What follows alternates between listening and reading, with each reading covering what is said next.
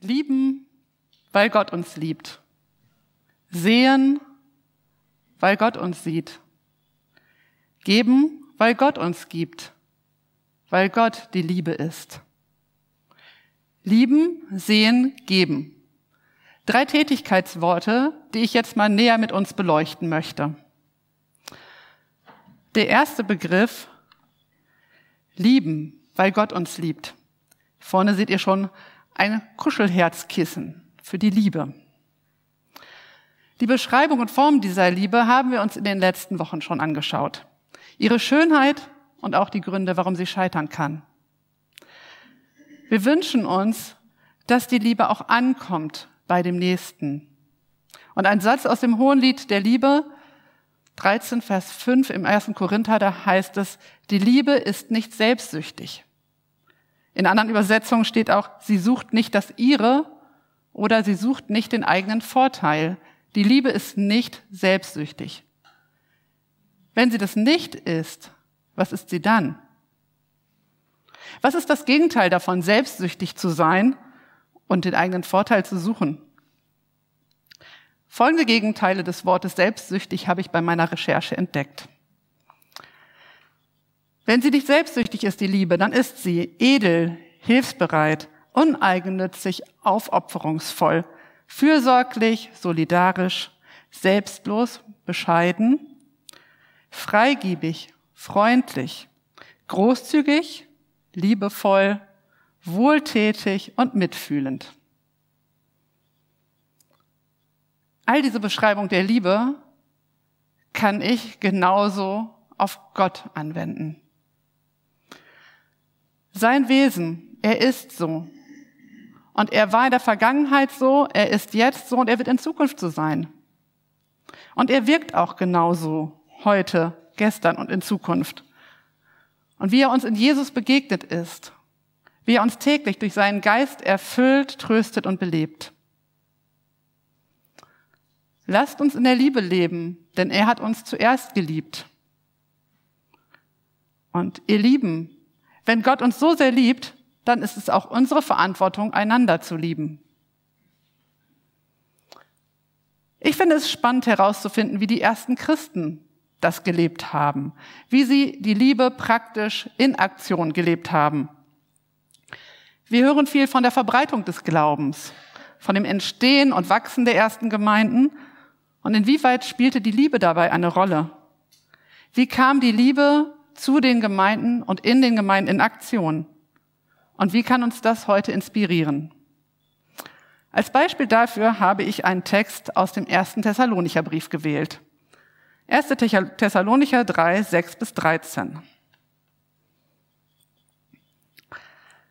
Dann aber kam Timotheus wieder von euch hierhin zu uns zurück und brachte uns die gute Nachricht von eurem Vertrauen auf Gott und eurer tatkräftigen Liebe und dass ihr uns jederzeit in guter Erinnerung behalten habt ja, dass ihr euch danach sehnt, uns zu sehen, so wie auch wir uns nach euch sehnen. Dadurch sind wir sehr ermutigt worden, durch euch, Schwestern und Brüder, mitten in unserer Notlage und in unseren Schwierigkeiten, durch euer Vertrauen auf Gott. Jetzt können wir weiterleben, wenn ihr in der Verbindung mit Jesus, dem Herrn, feststeht. Wie können wir Gott nur danken für euch und für all die Freude, mit der wir uns über euch vor Gott freuen? Dabei beten wir Nacht und Tag ganz inständig darum, dass wir euch mit eigenen Augen sehen können. Wir wollen gern noch das auffüllen, was an eurem Vertrauen auf Gott noch ergänzt werden muss. Ja, er selbst, Gott unser Vater und auch Jesus unser Herr, mögen unsere Schritte zu euch lenken. Und was euch betrifft, Jesus der Herr erfülle euch mit überfließender Liebe zueinander und zu allen Menschen. Diese Liebe empfinden wir ja auch für euch.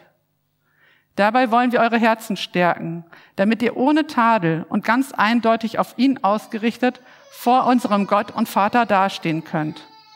Wenn unser Herr Jesus, der Messias, erscheinen wird, zusammen mit allen, die zu ihm gehören.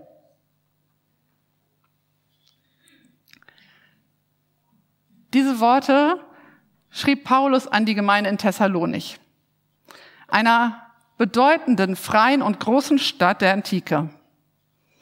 Die Handelsstraße von Rom nach Asien führte dorthin durch. Und in der Apostelgeschichte wird uns beschrieben, wie Paulus den Ruf nach Mazedonien bekam, wie er europäisches Festland betrat und dort erst in Philippi die erste Gemeinde gründete und dann nach Thessalonik kam. Dort in der Synagoge predigte er nur einige Sabbate. Er war nicht lange dort, aber seine Verkündigung setzte ganz viel in Bewegung. Eine neue Gemeinde entstand, die Paulus und seine Mitarbeiter gerne vor Ort weiter gestärkt hätten. Doch es kam zur Verfolgung. Zuerst traf sie Paulus und seine Mitarbeiter, dann auch die junge Gemeinde. Paulus, der floh weiter in den Süden Griechenlands und die Gemeinde, sie war da geblieben. Sie war jung, ganz am Anfang. Sie hatte nicht viel Zeit gehabt, von Jesus zu hören, zu lernen und auch das in ihrem Leben in der Gemeinde anzuwenden. Und sie hat noch so viele Fragen, die Paulus beantworten sollte. Themen, die erklärt werden sollten. Und neben dieser Unsicherheit im Innern gab es diesen Druck von außen. Durch seine Briefe hielt Paulus den Kontakt zu der Gemeinde. Er schrieb ihnen diese lebenspraktischen Antworten und er reduzierte sich immer und konzentrierte sich auf das Wesentliche darauf, dass sie fest und sicher stehen sollen. Was ist die Grundlage? Immer wieder ging es darum, auf Jesus zu verweisen. Wenn man diesen Brief liest, dann merkt man, wie sehr Paulus die Gemeinde am Herzen lag. Aus seinen Worten klingt wirklich so eine pure Zuneigung für die Menschen der Gemeinde. William Barclay sagte, es ist eine Binsenweisheit, dass wir niemals auf Menschen wirken oder sie für etwas begeistern können, wenn wir nicht ganz schlicht damit beginnen, sie lieb zu haben. Der erste Schritt ist immer, dem anderen etwas Gutes zukommen zu lassen, ihn lieb zu haben, in Beziehung zu treten, dem anderen mit Wertschätzung zu begegnen. Das ist ein immerwährendes Prinzip. Das erleben wir zu Hause, mit unserem Partner, mit unseren Kindern, in Familien, im Freundeskreis, hier in der Gemeinde und darüber hinaus. Und in der Schule merkt man sowas auch besonders. Paulus zeigt großes Interesse an den Menschen in der Gemeinde. Er macht sich starke Sorgen um sie. Er wollte wissen, wie sie sich entwickelten, ob sie dranbleiben an dem Wort und wollte wissen, wie es ihnen wirklich ging. Er schaute genauer hin. Sehen, weil Gott uns sieht. Dafür steht das Fernglas hier vorne. Du bist ein Gott, der mich sieht. Das wird die Jahreslosung nächstes Jahr sein. Ich bin schon ganz gespannt, was wir damit alles erleben werden. Gott sieht uns liebevoll in unserer Einzigartigkeit, Einzigartigkeit, in unserer Begabung, genauso wie unseren Bedürfnissen und Bedürftigkeiten. Wir wollen auch sehen, was der andere braucht. Und manchmal braucht es dazu einen Anstoß, wie in Philippa 2, Vers 4. Denkt nicht an euren eigenen Vorteil. Jeder von euch soll das Wohl des anderen im Auge haben. Im Auge, im Blick haben. Wohlwollend, empathisch, aufmerksam, achtsam, tiefer blicken. Paulus nahm die Gemeinde nicht nur wahr und zählte nicht einfach ab, so erste Gemeinde, zweite Gemeinde erreicht, sondern er blickte tiefer und überlegte, was die Menschen wirklich brauchen. Was braucht sie, um bestehen und wachsen zu können? Und nach seiner Beobachtung fand er unterschiedliche Wege, seine fürsorgliche Liebe praktisch auszudrücken. Geben, weil Gott uns gibt. Zum einen blieb er mit ihnen durch den Briefkontakt verbunden. Er schickte ihnen ermutigende Worte, wie wir sie gelesen haben. Und er wäre lieber direkt bei ihnen, wie er das mehrfach betont. Und er wünschte sich so sehr, mal wieder bei ihnen zu sein.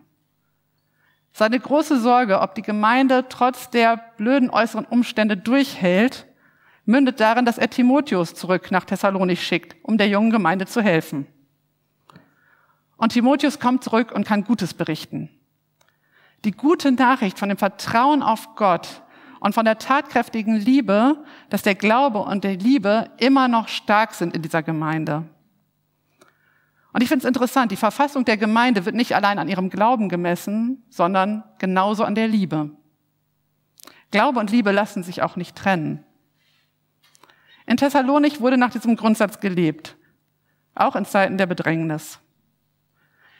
Diese Nachricht tröstet Paulus und seine Begleiter so sehr, dass sie sogar formulieren, jetzt leben wir wieder auf, weil wir wissen, dass ihr feststeht in der Verbundenheit mit dem Herrn. Also sie waren so am Boden zerstört, dass diese Nachricht sie wieder aufrichtete. Und es ist so spannend.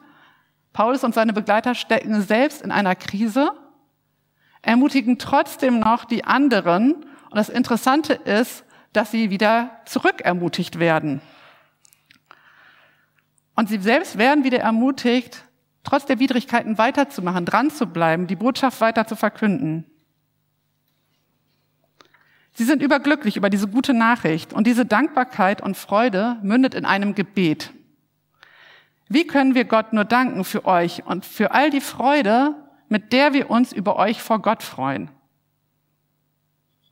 In diesem Gebet bittet Paulus Gott außerdem darum, dass er die Gemeinde nochmal besuchen darf, um sie direkt vor Ort weiter zu unterstützen, ihnen praktisch weiterzuhelfen, Gemeinschaft mit ihnen zu haben. Es geht nicht um Kontrolle. Es geht darum, Glaube, Liebe und Hoffnung weiterzugeben und zu verankern. Mentoren zu sein, Wegbegleiter, die wir alle brauchen. Das geht auch mal über Briefe, wie er das gemacht hat. Bei uns geht es auch mal über Mails oder Anrufe. Aber am schönsten ist doch immer der direkte Kontakt. Dazu später noch mehr. Paulus bittet Gott um Wegweisung. Er vertraut ihm an, ob und wie er zu dieser Gemeinde kommen könne. Und zudem vertraut er die Gemeinde Gott an. Er nutzt die Worte, Jesus der Herr erfülle euch mit überfließender Liebe zueinander und zu allen Menschen. Bei Luther steht, euch aber lasse der Herr wachsen und immer reicher werden in der Liebe und einander und zu jedermann. Paulus Herzenswunsch für diese Gemeinde ist, dass die Liebe wächst, dass sie reicher wird und dass sie überfließt zu den anderen Geschwistern in der Gemeinde und darüber hinaus in die Welt. Und dieser Wunsch erinnert mich an das Lied Herr, das Licht deiner Liebe leuchtet auf, wo es im Refrain heißt, Jesus, dein Licht, füll das Land mit des Vaters Ehre. Komm, Heiliger Geist, setz die Herzen in Brand. Fließ Gnadenstrom, überflute dies Land mit Liebe. Sende dein Wort, Herr, dein Licht strahle auf. Diese Liebe strahlt, sie leuchtet, sie entzündet, sie fließt in uns, durch uns zu dem Nächsten. Liebe gibt. Wir geben, weil Gott uns gibt. Deshalb, meine Kinder, lasst uns einander lieben, nicht mit leeren Worten, sondern mit tatkräftiger Liebe und in aller Aufrichtigkeit. Das heißt es in 1. Johannes. Und in Hebräer 13, Vers 16 steht, hört nicht auf, Gutes zu tun und andere großzügig mit in euer Leben einzubeziehen. Hört nicht auf, Gutes zu tun und andere großzügig mit in euer, euer Leben einzubeziehen. Diese Form der Liebe habe ich schon oft in dieser Gemeinde erleben dürfen. Als ich vor 22 Jahren hier in diese Gemeinde kam, wurde ich sofort aufgenommen. Da war eine Gruppe von Menschen, die waren und sind eine Ecke älter als ich. Und sie waren auch eine feste Gruppe immer. Und ich wurde sofort mit hineingenommen und wirklich wortwörtlich in ihr Leben mit einbezogen. Ich wurde aufgenommen und angenommen und dafür bin ich bis heute sehr dankbar. Wie die Gemeinde in Thessalonik ihre Liebe genau gelebt hat, das ist uns nicht überliefert. Auf jeden Fall scheint sie bei den Menschen irgendwie aufgefallen zu sein. Und die Liebe scheint auch richtig angekommen zu sein, dass sie auch spürbar erlebt wurde. Als wir uns in dem ersten Kleingruppentreffen zu dieser Predigtreihe zusammensetzten und darüber sprachen, wen können und wollen wir lieben und wie machen wir das, da ging es auch so ein bisschen, ne, kann ich auch denjenigen lieben, den ich nicht so mag. Da kam auch ein Punkt zur Sprache, ich gebe so gerne und ich möchte gerne lieben und manchmal habe ich das Gefühl, das kommt gar nicht richtig an. Da versteht das einer gar nicht. Der andere scheint sich gar nicht beschenkt zu fühlen und dann bleibt eine enttäuschte Person zurück. Ich gebe, aber der andere scheint es vielleicht nicht zu wertschätzen. Andersherum denke ich vielleicht, dass ich nicht wertgeschätzt fühle, obwohl der andere mir etwas gibt. Die Liebe kommt dann auch nicht so richtig an, als ob wir verschiedene Sprachen sprechen. Einigen von euch ist das Modell der fünf Sprachen der Liebe von Gary Chapman, dem Pastor und Therapeuten bestimmt bekannt. Man kann es auf eine Paarbeziehung ebenso anwenden wie auf die Beziehung zu den Kindern, zu der ganzen Familie, Freunden und zu Menschen in gemeindlichen und privaten Kontext. Da, wo Beziehungen gelebt werden und wo die Liebe bei dem anderen ankommen soll. Und in dieses Modell möchte ich noch ein wenig einsteigen. Jeder von uns sehnt sich nach Liebe und möchte auch Liebe schenken. Und das ist auch der Kern, dass die Liebe sich verschenkt, allerdings auf verschiedene Arten. Jan hat letzte Woche bei dem Thema Neid erzählt, wenn es um Geschenke ging, dass er von den Reisen, nachdem er immer etwas Individuelles gesucht hatte, jedem das Gleiche mitbringen musste, aus Gerechtigkeitsgründen. Da habe ich mal drüber nachgedacht. Wir überlegen dann auch etwas Ähnliches mitzubringen. Das heißt, jeder bekommt zum Beispiel ein paar ganz coole Socken, aber das, die Farben und das Muster ist dann individuell auf das Kind zugeschnitten. So hat man auch eine Form von Gerechtigkeit. Wonach sucht ihr Geschenke aus? Nach dem, was euch gefällt oder nach dem, was dem anderen wohl gefallen würde? Oder denkt ihr gar nicht viel drüber nach, es gibt die obligatorische Krawatte oder Socken oder Blumen und Parfum? Wenn man dem anderen etwas schenkt, das dem wirklich nur gefällt, mir nicht so, kann es dazu führen, dass ich etwas Ähnliches wieder geschenkt bekomme, was ich dann nicht so schön finde. Zum Beispiel Pralinen, die ich nie essen würde. Und natürlich kann und will ich auch nicht alles schenken, was der andere total super findet. Ich würde mich immer weigern, Kinder irgendwelche gruseligen Kostüme zu schenken. Und für mich ebenso gruselig, ich würde auch niemals eine Schlager-CD verschenken. Gleichzeitig möchte ich aber der zu beschenkenden Person etwas Gutes tun. Ich möchte ihr zeigen, wie wichtig sie mir ist, dass ich sie sehe, dass ich ihr das gebe, was sie braucht. Ich freue mich, wenn das, was ich mir ausgedacht habe, bei den anderen ankommt, wenn es wertgeschätzt wird und wenn die Person sich dann auch geliebt fühlt. Dafür ist es hilfreich, die andere Person zu kennen oder kennenzulernen. Sie im Blick zu haben, zu sehen, was sie braucht. Deshalb ist das Sehen zwischen Lieben und Geben, wo wir gleich noch hinkommen, auch so wichtig. Und wenn ich das nicht gleich sehe und erkenne, wir können ja nun mal keine Gedanken lesen, kann ich auch zu der Person hingehen. Entweder sagt Gott mir etwas oder er gibt mir einfach eine Person aufs Herz, zu der ich dann hingehe und ich kann mit ihr ins Gespräch kommen und fragen, womit oder wie kann ich dir etwas Gutes tun? Das ist eine offene Frage, die kann ich mit Ja oder Nein beantwortet werden.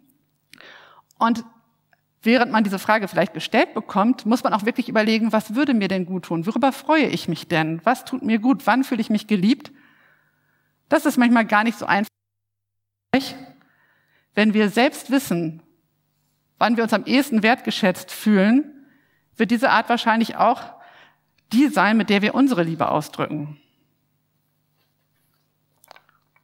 Ich habe hier mal zum Thema Geschenke einen kleinen Geschenkeladen aufgebaut.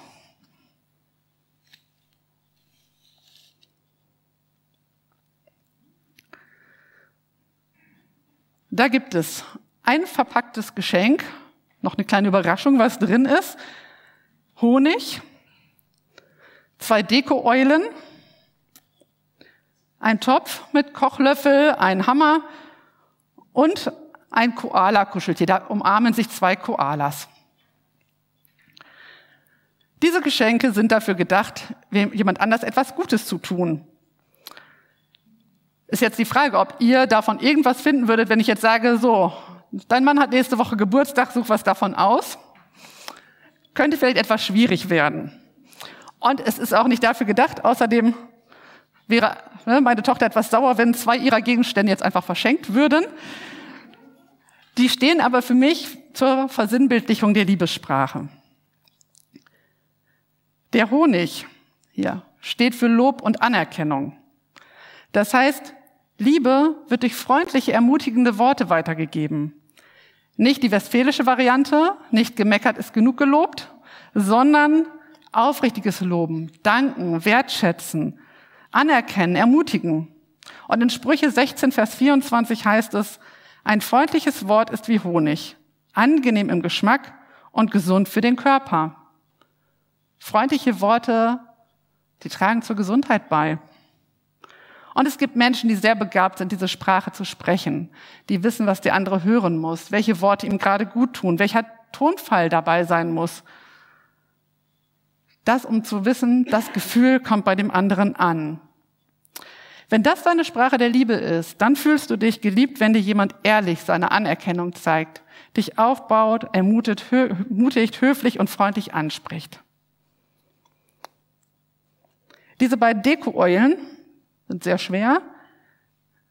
Die schauen sich gegenseitig an und Eulen haben ja auch einen sehr intensiven Blick, ne, wenn man das so äh, in ganz vielen Kalendern sieht. Wir haben diverse Eulenbilder in Zimmern aufgehängt bei uns, weil es ein Lieblingstier ist.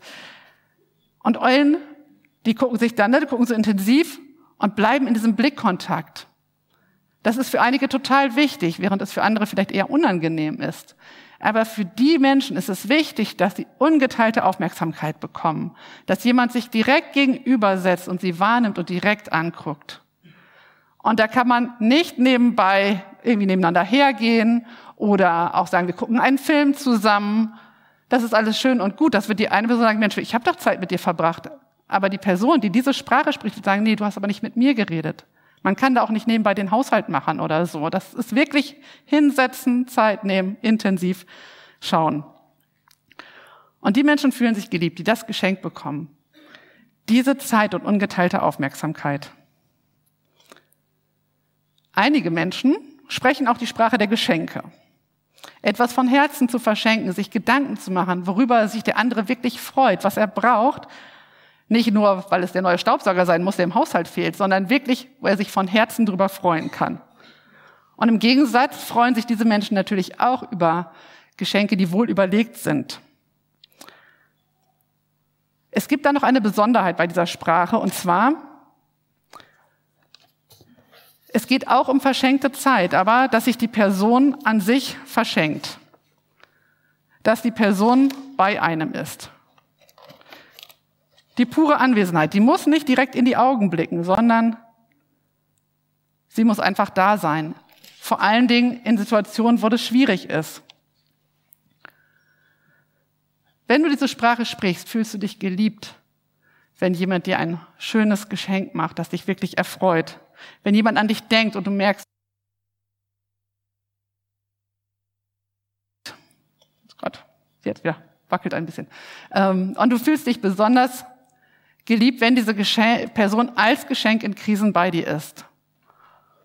Das habe ich erlebt, als unsere älteste Tochter einen Unfall hatte und äh, ich dahin fahren musste zu diesem Unfallort und ich auf dem Weg meine Freundin anrief und wirklich zeitgleich, fast zeitgleich mit mir, traf sie dort ein und war einfach bei mir. Und es tat so gut. Ich habe mich so geliebt gefühlt in dem Moment. Und alles weitere nachher mit, ich fahre im Krankenwagen mit und mein Auto wird von denen abtransportiert und es wird sich um alles gekümmert. Da musste ich mir überhaupt keine Gedanken rummachen. Und sie war da.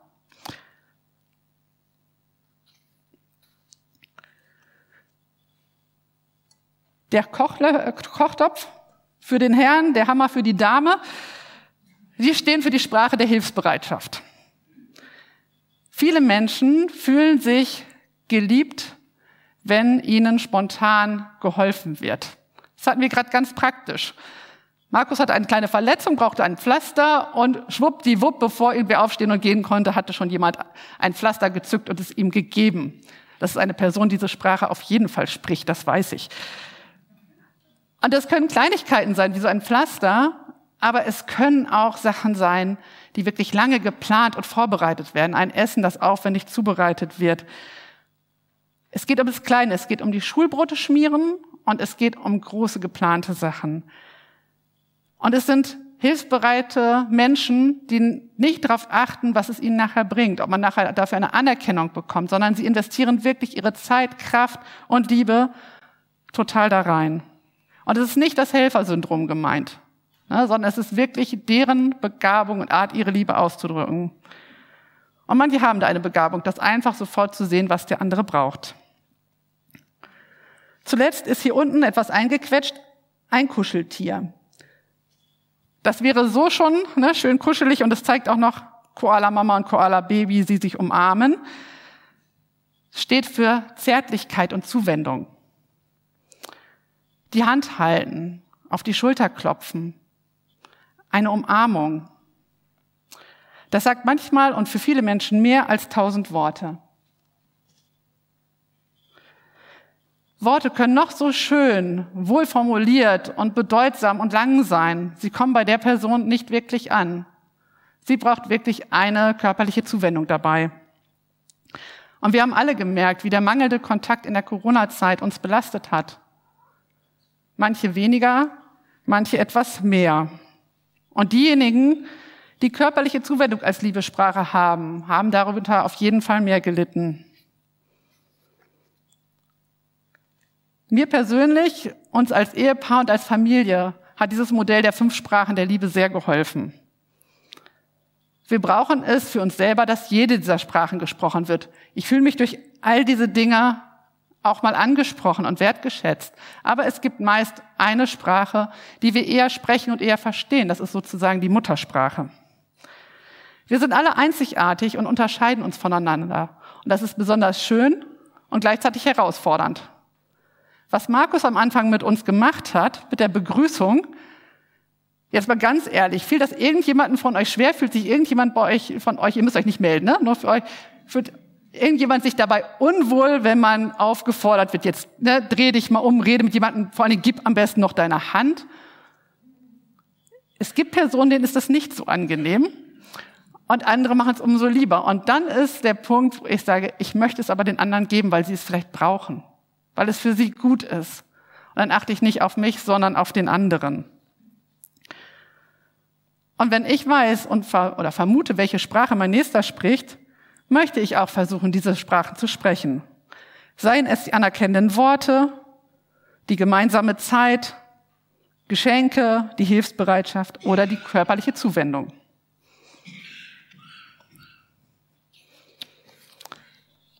Außerdem den Punkt fand ich auch noch ganz wichtig. Kann ich barmherziger mit meinen Mitmenschen umgehen, wenn ich weiß, dass er oder sie seine Liebe nicht so ausdrückt wie ich? Und dass sie deshalb vielleicht auch bei mir nicht ankommt. Das schützt vor und hilft bei Enttäuschung, die ich vorhin schon erwähnte. Wir sitzen manchmal Täuschung auf, weil wir andere Erwartungen haben. Ob wir nun geben oder bekommen. Warum bedankt die Person sich nicht? Merkt sie nicht, dass ich mir so viel Mühe gebe? Warum kann die Person nicht liebevoller mit mir umgehen? Kann sie nicht mal mit mir Zeit verbringen, mir helfen, mich umarmen, mir etwas Sinnvolles schenken, mich ermutigen? Jeder kann hier seine Sprache der Liebe einsetzen. Wenn ich enttäuscht bin, ist es meine Sache. Ich muss die Verantwortung übernehmen und herausfinden, warum ich dieser Täuschung aufgesessen bin. Ich muss diese Situation akzeptieren und eigenverantwortlich etwas daraus machen. Und wichtig ist für mich dabei meine Motivation. Erwarte ich, dass andere meine Bedürfnisse erfüllen oder fange ich an zu schenken? Wenn ich aus der Liebe lebe, dann kann das Ziel nicht sein, die eigenen Wünsche erfüllt zu bekommen, sondern das Wohlergehen meines Gegenübers, meines Nächsten, meines Mitmenschen. Wer freigiebig, wohlwollend, hilfsbereit, uneigennützig, aufopferungsvoll, fürsorglich, selbstlos, bescheiden, freundlich, großzügig, liebevoll, mitfühlend schenkt, die Worte vom Anfang, wird feststellen, dass er dadurch selbst beschenkt wird. Damit schließt sich der Kreis. So wie Paulus erlebte, dass er ermutigt wurde, als er selbst andere ermutigen wollte. Es heißt so schön, die Liebe allein versteht das Geheimnis, sich zu verschenken und dabei selbst beschenkt zu werden. Und selbst dabei reich zu werden. Um diese Liebe geht es. Hier wollen wir mehr hineinwachsen. Diese Liebe soll unser Leben bestimmen und prägen. Es ist die Liebe Gottes, die er selbst durch seinen Heiligen Geist in unsere Herzen ausgegossen hat. Es ist keine Liebe, die wir erzeugen müssen und auch nicht können. Damit wären wir total überfordert. Es ist seine Liebe, die durch uns zu den anderen fließt. Es ist letztlich die Liebe, die über allem steht. Lieben, sehen und geben. Lieben, weil Gott uns liebt. Sehen, weil Gott uns sieht. Geben, weil Gott uns gibt. Weil Gott die Liebe ist. Amen.